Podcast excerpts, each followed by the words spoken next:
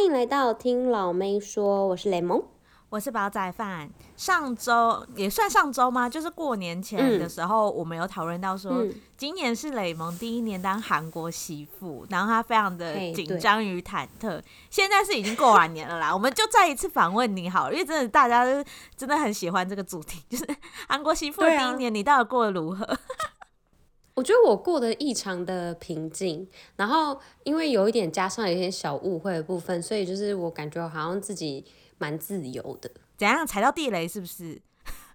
就是不是因为我我跟你讲哦，这个感觉可以跟大家讲一下，就是韩国跟台湾对于就是呃什么日子要做什么事情，好像有非常不一样的感觉，就是像是台湾。对，有一点不一样，就是像是台湾好像比较 care 说那个除夕，你知道晚上，通常就是晚上一定要吃年对年夜饭。然后，可是韩国好像没有这个习俗，就是他对他们来讲，就是你的那个除夕那一天，其实好像也不一定说要有那个吃饭的东西，可是也是好像大家会聚在一起，不错这样子。然后，嗯，可是台湾好像通常都是在除夕夜，你知道吃完年夜饭之后就会发红包，对，红包环节。发红包嘛，然后其实后面不管哪哪几天，你只要是遇到他，就可能会给你个红包。可是大部分好像是年夜饭的时候会给，对不对？就是主要家人，就是家人可能跟爷爷奶奶啊什么。就如果一起吃团圆饭的人，就是会在团除夕夜那天给，除非是一些比较远房亲戚才会在后面的日子遇到才会互相包这样子。对啊，然后我我你知道，就是你看台湾媳妇嘛，不是台湾媳妇，韩国媳妇就是台湾来的，所以他就就我觉得那时候还想说，OK OK，就是因为你知道除夕就是一个非常很重要的日子，而且除夕的话通常就是因为我就想说要跟夫家一起玩，所以我那时候就自己擅自就是计划了一个就是采草莓的这个。活动行程是不是？对这个行程，因为我觉得我有印象说，呃，我有印象说，就是韩国他们对于年夜饭这个。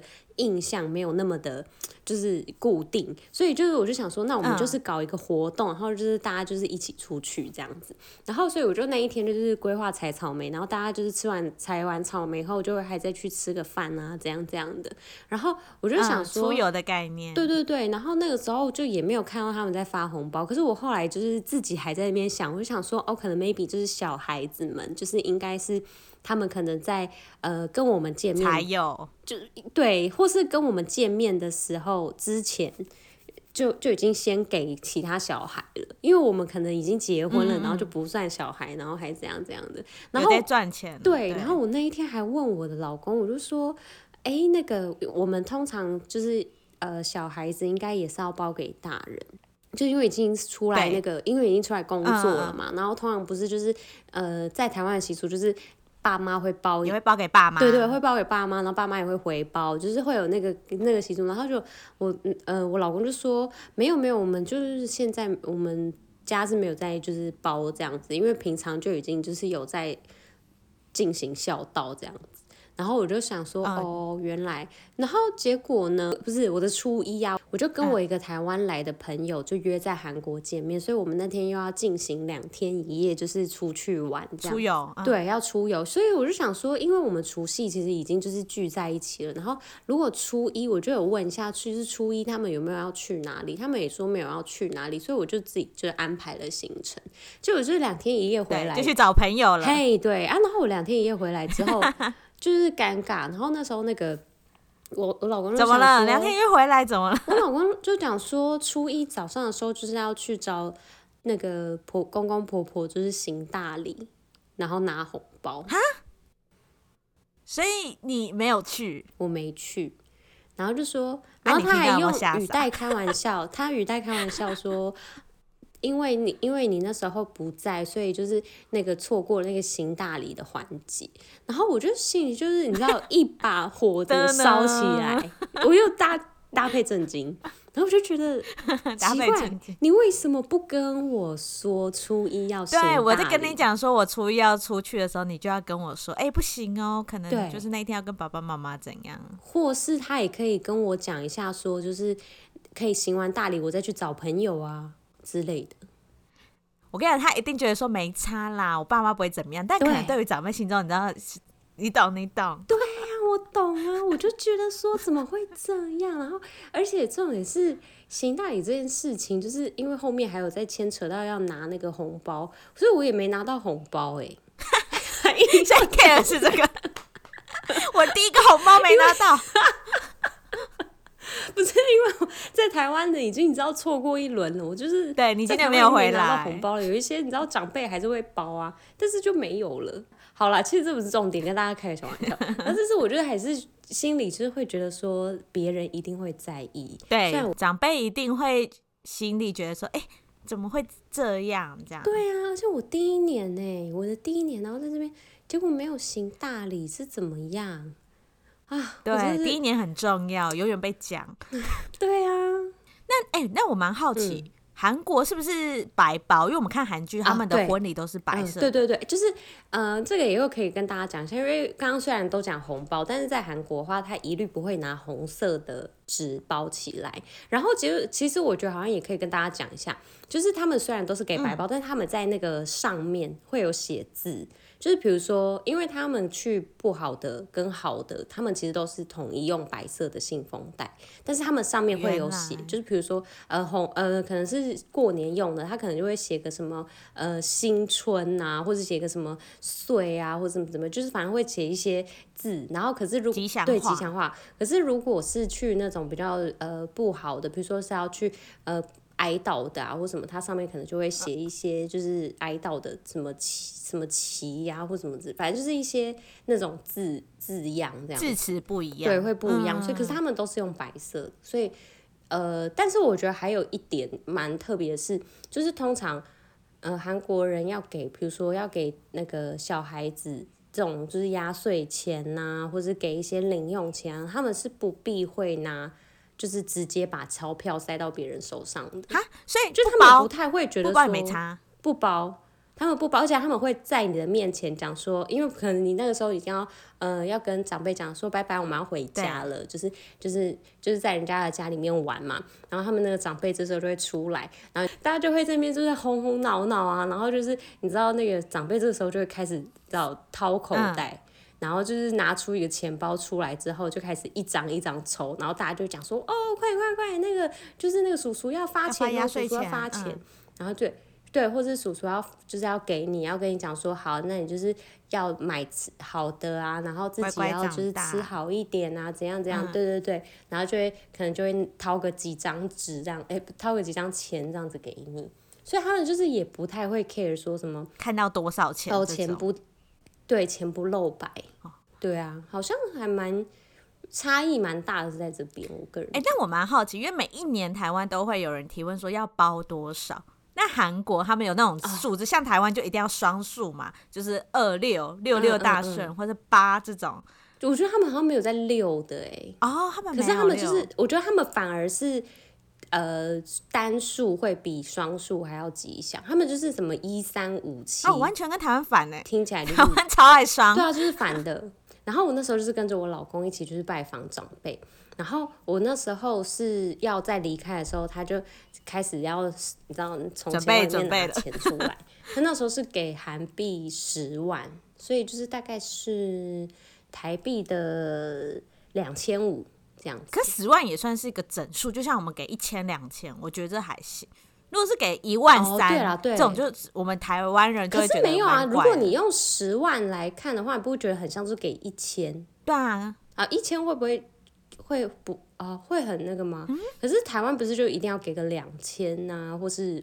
一千我觉得、呃、给个六百之类的，一千还行，但是如果还行吗？一千不是就要变一千二吗？是吗？就一定要有个双字在里面。其实我也不太确定，定，但是我个人是觉得，对啊。小时候如果拿红包，我通常就是就是你知道很小时候，如果如果是有很多小孩子，你通常就只会拿到六百，对对。可是如果别人就是比如说真的有一些什么白目长辈包五百，有哦，妈妈爸爸看到会生气哎，就是会不是他们也的生气，会觉得说你怎么会包这个数字？就是他五百太那个了，就是五百好像也不太好。对，好像其实真正正统来讲就是六百，然后一千六吧，或是然后之后就一千一一千二，对，对或是。对，好像也有三千六，也有三三千，是不是也有啊？对，后可是再上去一点，那真的就很大包。请大家留言跟我们说，因为我就哎、欸、没有，我跟你讲，结果别人都是哎、欸、没有啊，我们都拿两万啊，什么天哪、啊，就是还在我们这边六百五百这样子，就是被人家发现我们年纪耶，因为我们我自己那个时候六百很多钱好好，因为我自己比较有印象，应该就是我我有一个固定我妈的朋友都会包给我们两千。就他，我比较有印象，oh. 所以他没有什么尾数什么，他就是就两张签的这样。可是两千很吉利啊，因为二也是双数，双数啊。对啊，反正我个人是觉得，就是韩国的忌讳好像没有台湾这么多，但是那个行大礼的部分，我真的有点吓到，我就想说啊，一定要在初一吗？那我那那时候我除夕见面的时候，我就直接在外户外的地方直接行大礼，直接熟睡，雪地里面那边行。那你老公跟你讲之后，你有马上就是打电话去给婆婆讲嘛？就说那个抱歉啊，那一天还是就就算了 it go 我。我真的 it go，因为我那时候觉得，我觉得如果再提起这个的话，就代表你知道，你知道，但还还这样子，对，就晚了，不知道该不不知道该怎么讲。然后我那时候还一度把那个错都怪在。我老公身上，我想说奇怪，你为什么不能早点跟我讲？但说实在的，煲仔饭，你是不是也觉得这东西应该是要提早讲？是啊，如果是我也会很生气。可是我跟你讲，就是男生的心态，就是我刚刚讲的，因为通常他们会觉得自己的爸妈不在意。对，就像我们，比如说。男生来我们家，然后他们想要干嘛干嘛，我们也会说没关系啦。我妈不喜欢吃那个，一定也会这样子。啊、但他一定会觉得我还是要拿一个伴手礼还是什么。对、啊，我觉得这是一样的意思。没有，我们都会觉得自己的爸妈没关系。要把他弄回来。我的老公来台湾，我跟他我什么都不讲。我那个该糊弄。对啊，就是想怎么样？对啊，我就是气死了哎、欸。那我还想要问，因为其实我们看韩剧，因为其实刚刚听雷蒙讲那个韩国媳妇的部分，跟我们看韩剧是完全不一样。对，是因为我个人还蛮好奇，是因为就是本来你夫家就是比较传统，还是因为刚好到现这一你们这一代已经不会在那边，就是还要再干嘛干嘛？我觉得一方面有一点这样子，就是我呃，就是我老公的妈妈，他们已经先把事情都挡下来，然后还有一部分是因为他们的信仰不一样。就是因为他们是老公，他们家是基督徒，所以我们就是很多东西就是。就免了这些什么对啊，祭祀啊，就像那个中秋啊，中秋不是通常也要摆一桌嘛，祭祀的东西，煎煎饼什么的。对对对，哎、欸，虽然说煎饼他们还是会煎，但是他们就是比如说要那个什么鱼摆在哪里啊，然后梨子削一半，然后放在哪里，一定要那些水果，然后不知道准备超丰盛，然后一桌对对，然后怎么祭祖，然后还要拜佛什么的，忘记了。然后那些东西就是呃，我就都不用用。因为我那时候就有先问，我就说，哎、欸，你看那个韩剧，你看韩剧那上面这样子演，对对对，那我这样子就是，对，一大早就要去帮婆婆。对啊，而且因为那个它是中秋是一个连假嘛，那我就等于说很有可能是我在那个中秋之前，我就要把东西先买好，因为大家可能那个时候都会在买食材，因为要摆那么多一桌，其实要买很多东西耶。嗯所以我那时候就觉得说，哈、啊，我会不要就是要做这些事情，然后就后来就是我老公跟我讲说，不用不用，因为我们家是基督徒，所以其实从从他妈妈那一代就没有在做这种事。哦，重建，哎、欸，那你很赞，对啊，就不用在那边油烟呐、啊，然后从早忙到晚，但但是还要腌泡菜，还是要腌泡菜，就是那个就没有分信仰，哦、因为爱吃泡菜 就是就是韩国人，要吃泡菜就是还是要腌。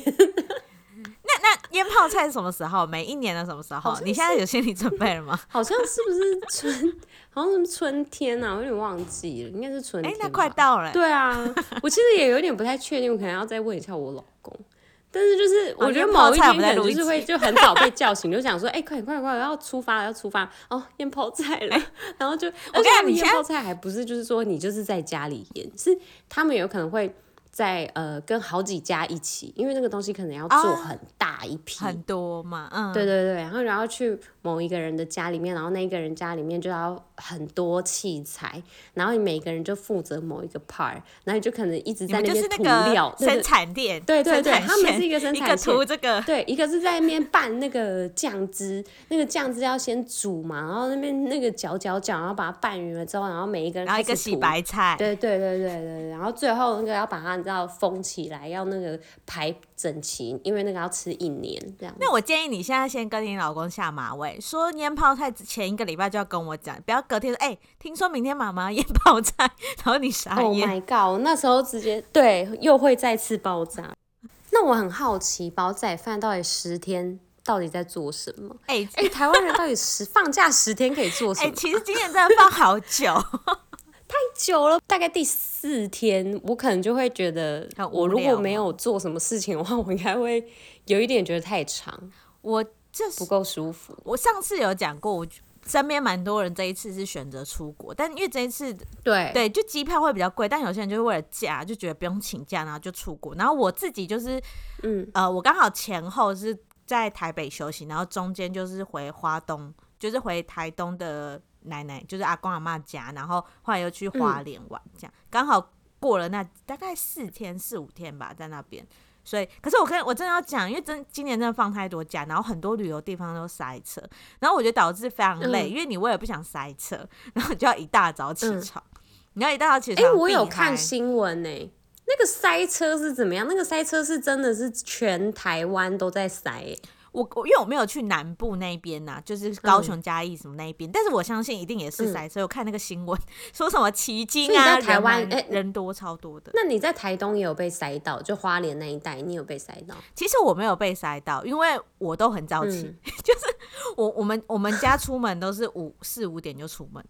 那这个时间是不会有人塞车，oh. 然后比如说我们就是过了那一段，就是比较会塞车的，就是路段之后，就到那个市区玩就比较不会塞车。嗯、如果你是可能九点十点出门的话，我跟你讲一定塞爆，就是你经过那高速公路，因为它的那个什么匝道不是都会管制嘛，就放几台上去，嗯、所以你光排队排上去那个高速公路国五哦还是什么，就是塞到爆。嗯而且我还那时候就有听别人讲说，就是哎、欸，你那个到底过年都在干嘛？别人就说，哦，我就塞在路上啊，就从早上然后你知道塞塞塞 塞到下午，然后去到想要去那个某个地方，可能庙庙拜个拜拜拜个拜，那个庙都已经快关了，拿不到香，而且庙也很多人。对啊，就是大家想说。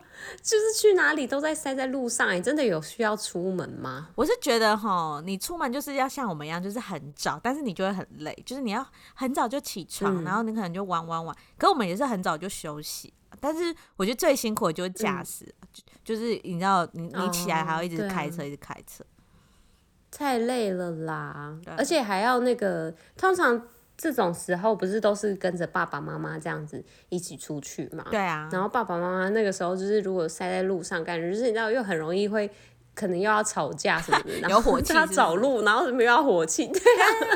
我跟你讲，我找路最讨厌。旺旺旺啊！我找路最讨厌一种人，嗯、就是比如说，因为我我个人是比较盯紧、嗯，就是比较就是认正经的人，就是我会觉得 Google Map，然后就是开始走路什么的，然后就是因为毕竟。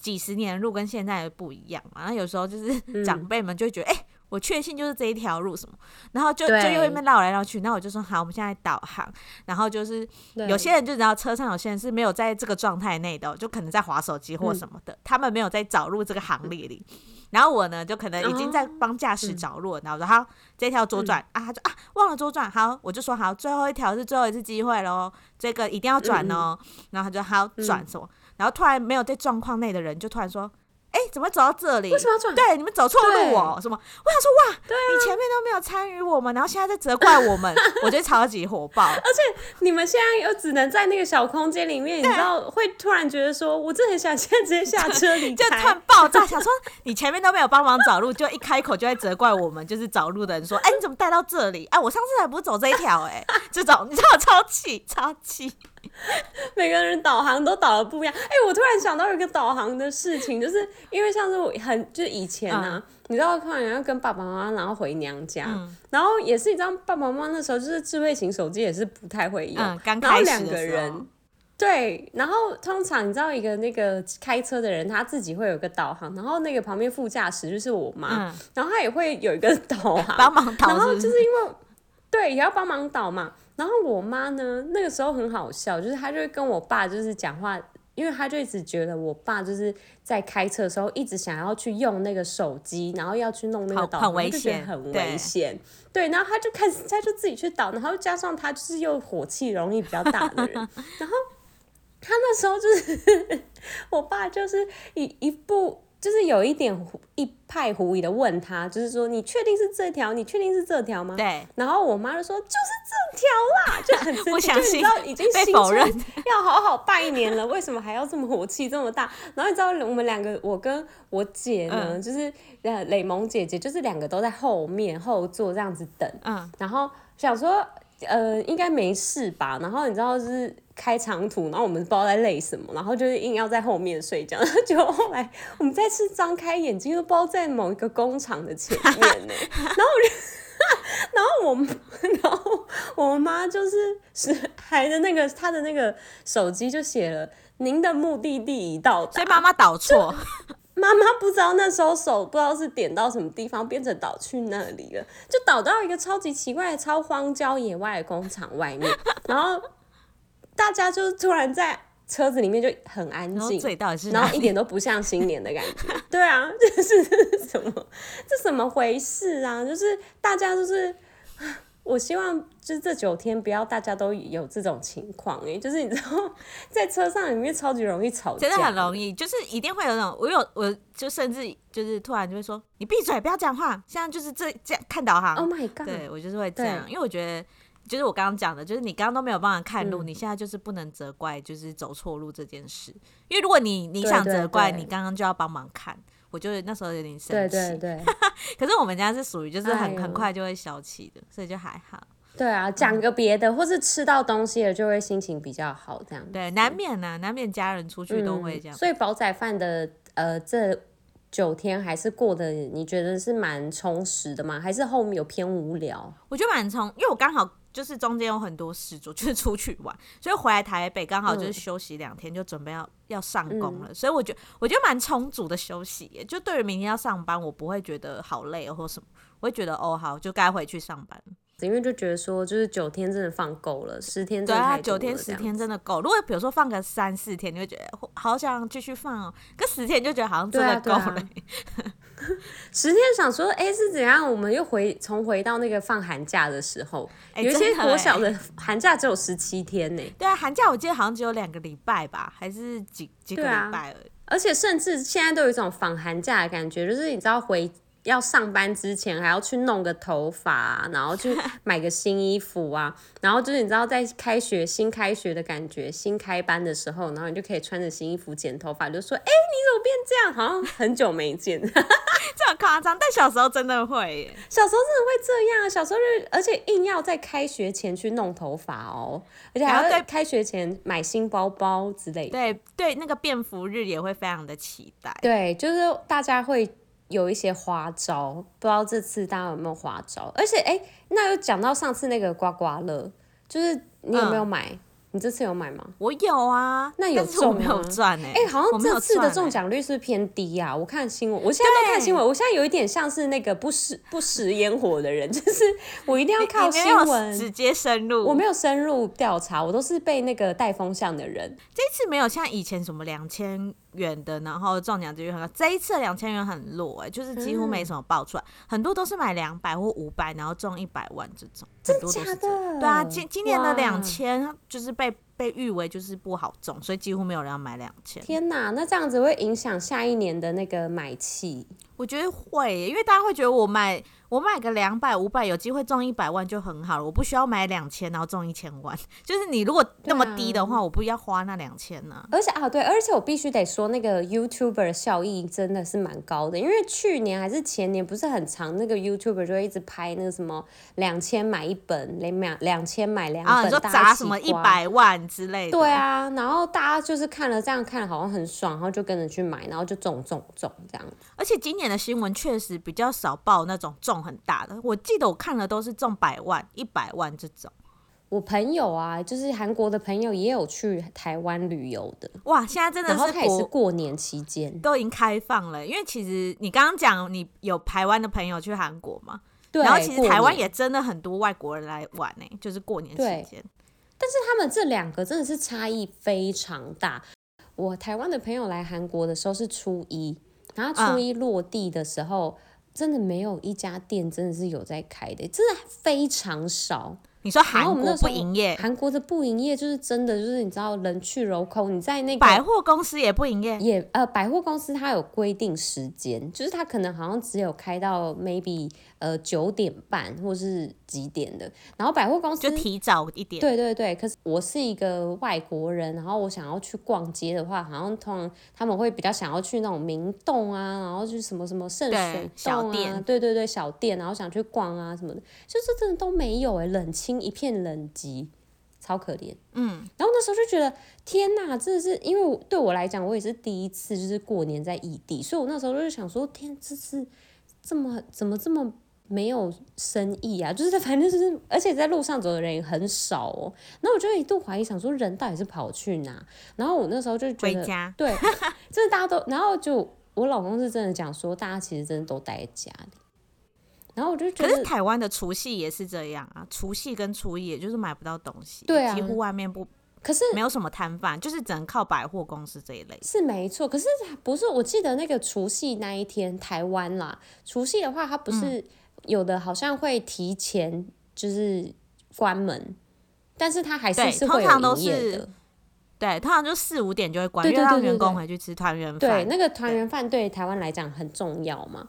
然后初一对，然后初一我记得就会开始有开店，然后初一通常有上班的人，好像他们就会有一些什么 double pay 啊，然后会有一些比较。我们 bonus 台湾是到初三就劳基法，台湾劳基法是到初三是会有 double pay，对啊，可是后面就没有。对啊，对，所以我就觉得说哈。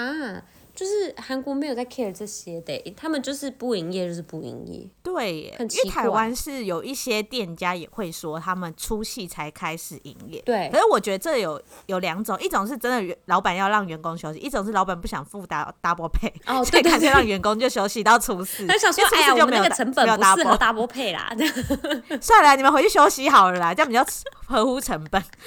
也是有可能，可是就是。就是能感觉得出来，就是台湾贵，嗯、呃，怎么讲？台湾贵为夜市小吃啊，或者是什么美食啊、哦、那种，那一定都有。对，街边美食一堆的那种，他们就是。真的比较多会有在开的，然后因为我同样刚刚也有讲到，就是有韩国朋友去台湾过年，然后他们在那个初一、除夕初一，哎，好像都有在吧，我也忘记了。然后我们那时候他就有问我说要去哪里玩比较好，我就说呃，个人可以推荐你们就可以去大稻城，就是那种你知道那个时候是有年货、哦、年货大街，对对，就是可以去那边感受一下台湾氛围。就他们过去的时候，你知道那个他们传照片过来，然后就说哇，人超多超多多到爆。啊，然后年货大街真的是过年每天都是挤满人吧？我在想，然后我们那时候就想说，哈，就是我台湾有年呃年货大街，那韩国到底有什么东西啊？就是怎么那么怎么差这么多啊？我们这边就是还吃不到食物，连那个外送都超难叫。嗯，然后你知道那时候啊，还特别就是我开 IG，然后我的各个朋友们。每一个限动都在晒年菜，哎，就是每个人都要拍一下自己的桌子，对，一桌好菜，然后我就边看我那个泪水滑下来，佛跳墙一定要啊，啊。然后什么虾子啊，对，一定要有佛跳墙。啊，有的没的，对对对，啊，哦，乌鱼子啊之类的，对。啊，然后大家都在比丰盛的，对啊，我就觉得天啊，我是连这边叫个外送都叫那么快，最 shock 可能应该是我朋友吧。我那时候还一直很担心，一度想说会不会他会不会觉得说他也想当天就直接回韩国，哎，回台湾说错，心好冷哦。对啊，哎呦，好啦，我就闲聊到这里，就是我们的台韩新春差异，跟大家分享一下。没错，好，我们今天要跟大家介绍的那个电影。叫做静一，静一呢，它的世界观是在比较久远过后的地球，就是在那种已经全球暖化，然后地球已经不适合居住的时候的那种世界观。有点是乌托邦的概念，有一点。然后我觉得我个人是看完之后，因为我今天不太想爆雷给大家，我觉得跟大家讲一下那个世界观，讲、嗯、个大概就好了的主轴。对对对，就是呃、欸，先跟大家讲那个静一是安静的静，然后英文字母 elephant 那个一，静一。在 Netflix 上目前就是还排名蛮高的，所以跟大家介绍一下。嗯，整部看起来啊，我个人是觉得，呃，它的剧情非常简单，它就是在讲说那个地球不适合居住了之后，嗯、大家开始就是会朝向 AI 智能的方面来做，嗯、因为。它不适合居住到，大家就会开始往外太空居住。呃，像以前历史一样，就是你去某一个新的地方，你就会开始要有战争，什么就抢位置，对，抢位置。可是那个时候的掠夺，它已经是因为大家的科技都已经会非常进步了，所以就是用高科技来，就会有那个 AI 产生。然后静一呢，它就是机器人研究员的妈妈的模型来做出来的 AI，所以他们是有头脑的。他们有头脑，而且他们的头脑是那个机器人研究员，他是一个人嘛。然后他的妈妈呢，是因为家里面钱不够的原因，那个母亲她就决定要去当，就是去当一个去打架的人呐、啊，这样子。嗯。然后他最后就是因为在那个战争中，他就是有受到重伤啊，就没有可能就是要变成。他可以选择说他的意识到底要不要就是继续留下来，还是他的他就是死掉了就死掉了这样子，然后他就决定说，那他的那个意识呢，因为他也没什么钱，所以他就只能免费让整个研究院来去研究他的大脑，然后让他的意识继续继续。存活下去这样子，然后他也可以是拿到一笔钱，oh. 然后来养他的女儿，然后他女儿就变成研究员这样子。所以其实他不只是未来的世界观，他、嗯、其实还有讲到一些母女情怀、对亲情家庭。对，所以我个人是觉得在这一部里面，它的剧情非常简单，它就是嗯、呃，因为他前面就已经交代好，它就是这个故事的基底了，所以现在就是在看说这个研究员跟他。遇他现在看到这个静怡，就是他有有他母亲样子的静怡，对他来讲是一个内心怎么样的冲击？嗯、怎么样想要去呃想跟他有一些牵扯啊之类的，所以会让人家看了会比较有一点呃难过啊，可能也会有一些觉得很温暖的地方之类的，所以需要准备卫生纸。我觉得好像。我觉得好像我是没我没有哭哎，可是我非常我哭点非常低，但我没有哭，但我个人是觉得很蛮心酸的，就是有一些地方很心酸，对对对对对，就是觉得。啊，而且毕竟因为它也是电影，它只有两个小时，那时候可能还没有办法马上就是你知道投入，对对对对，没有办法马上那个眼泪喷发出来，还在要喷发出来之前，就是先收起来了，收了收了，对对对。但是我觉得它里面演的还不错的地方是，他把那个未来的世界演的很让人家觉得有一点可怕，就是。我最后，因为地球不开始不适合居住之后，就会变成一个你完全没有办法想象说现在地球还可以变成这样子的感觉。然后，嗯，因为那时候 AI 是已经就是很发达了，所以你在身边，你可能看的医生，你可能呃遇到的人，他有可能都其实是 AI，但是你可能不一定会马上看不出来，你看不出来，欸，对啊。所以好厉害哦！那时候会觉得说，到底可能人很珍贵，但是那个时候到底有一点不知道是到底是谁在统治这个世界。然后你对于这个世界观会觉得蛮特别的，我觉得可以推荐给大家看看。好诶，而且他这一次也是主打他的女主角是不是已经过世了？是非常有名的演员。哦，对，我觉得这个这个地方，呃，这一部电影它的两个大看点应该是因为这一部的女主角呢，嗯、就是那个研究员，她叫做江寿妍，然后她是在、嗯、呃蛮早之前，她就已经算是原主的 super star，就是业电影界的原主 super star。然后实力派，对，他是实力派的演员。然后那时候他在二零二二年的五月，他就是已经那时候好像他的身体不适，他已经拍完这部戏了。嗯、其实他们那个一月的时候他们就拍完，去年一月他们就拍完了。只是他五月的时候，只是要后置很久。对对对，因为他这一部是 AI 嘛，所以就很多后面特效的东西。然后他那个、嗯、那时候他就是有不舒服，头不舒服，他在家。